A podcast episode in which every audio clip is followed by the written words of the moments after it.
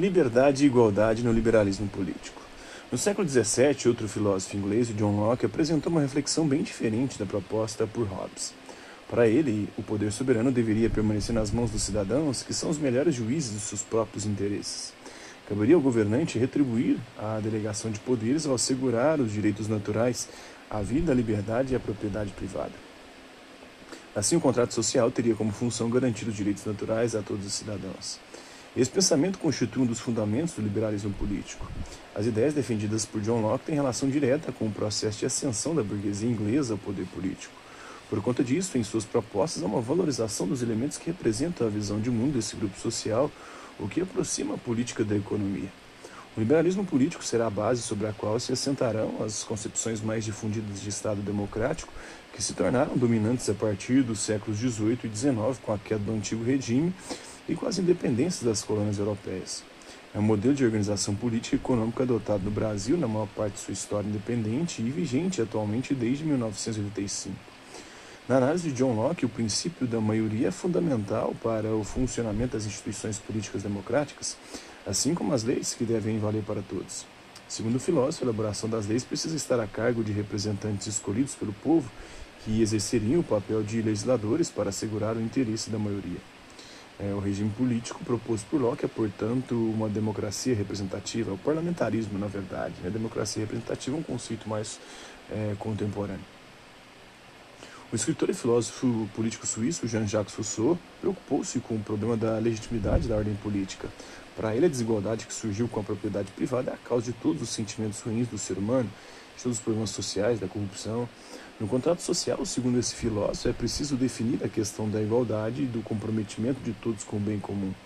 Se a vontade do indivíduo é particular, a do cidadão que vive em sociedade e tem consciência disso deve ser voltada para a coletividade. A participação política é, portanto, ato de deliberação pública que organiza a vontade geral, ou seja, interpreta os elementos comuns a todas as vontades individuais.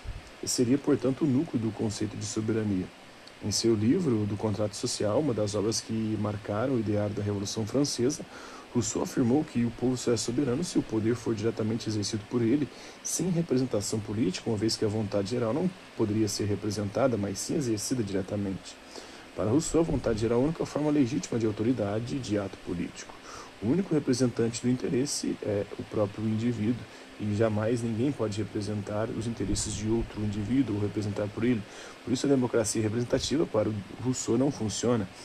É, toda decisão política deve ser decidida por todo o povo reunido é, e por conta disso dali se extrai o consenso. Se não houver consenso, não pode haver lei. A lei é fruto do consenso, só pode ser fruto do consenso e qualquer decisão política também deve ser fruto do consenso. Então, onde não há consenso, não há lei.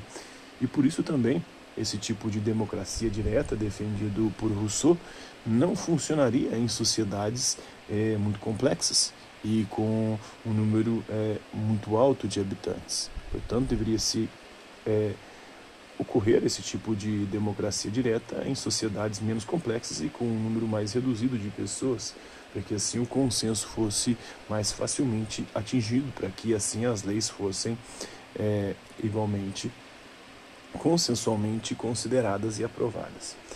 Então, para assistir o Rei de Vingança, a direção do James McTagg, né, do Reino Unido, de filme de 2006, com 132 minutos, em meio a um Reino Unido futurístico, mergulhado no caos e dominado por um governo ditatorial que se vale da opressão para manter a ordem, surge o revolucionário V, que lidera a oposição ao governo na tentativa de resgatar os valores suprimidos pela ideologia imposta pelo Estado. No contratualismo, Thomas Hobbes, John Locke e Jean-Jacques Rousseau, os três pensadores citados como os pioneiros da teoria democrática moderna, são considerados filósofos contratualistas. O contratualismo é uma escola de pensamento por meio da qual foram concebidas diferentes teorias sobre a natureza humana e o surgimento da sociedade civil. Para os contratualistas, os seres humanos viviam um estado em que apenas seus instintos e suas qualidades intrínsecas serviam de mediadores para as ações.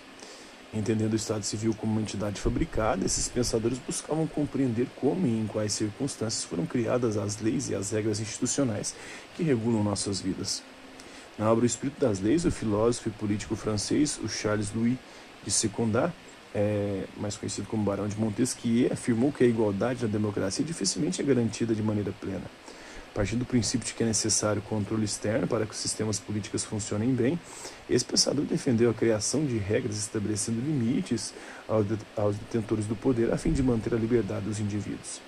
Para que isso fosse alcançado, propôs a divisão do Estado em três poderes ou funções independentes entre si. O legislativo teria o poder de fazer as leis, o executivo de executar as leis e administrar é, o Estado, e o judiciário para julgar de acordo com as leis. Então, de maneira resumida, cabe ao Poder Legislativo as funções de fiscalizar o Poder Executivo, votar leis de interesse público nas instâncias municipal, estadual e federal, e em situações específicas julgar autoridades como o Presidente da República ou os próprios membros do Parlamento. O Executivo é o poder do Estado que, nos moldes da Constituição de um país, tem por atribuição governar a nação e administrar os interesses públicos, colocando em prática políticas públicas e leis que garantam acesso aos direitos. Por fim, o Poder Judiciário é exercido por juízes que têm a capacidade e a prerrogativa de julgar com base nas regras constitucionais e nas leis elaboradas pelo Poder Legislativo. A democracia, na perspectiva de Montesquieu, seria garantida pelo equilíbrio entre os três poderes, o que asseguraria maior liberdade aos indivíduos. A liberdade, porém, só existiria com moderação, o que equivaleria a fazer tudo o que as leis permitissem, pois se um cidadão pudesse fazer tudo o que as leis proibissem, não teria mais liberdade, uma vez que todos poderiam fazer o mesmo. Tem a pista da, planada, da esplanada dos ministérios em Brasília, no Distrito Federal, foto de 2018. O Congresso Nacional, visto ao fundo, compõe é, com o prédio do Supremo Tribunal Federal e o Palácio do Planalto um conjunto monumental representando os três poderes da República. Então, o poder legislativo, né, o poder judiciário, o poder executivo. A estrutura arquitetônica teve por base a divisão da administração governamental, tal qual idealizada por Montesquieu, segundo o qual a democracia não pode prescindir da divisão entre os poderes.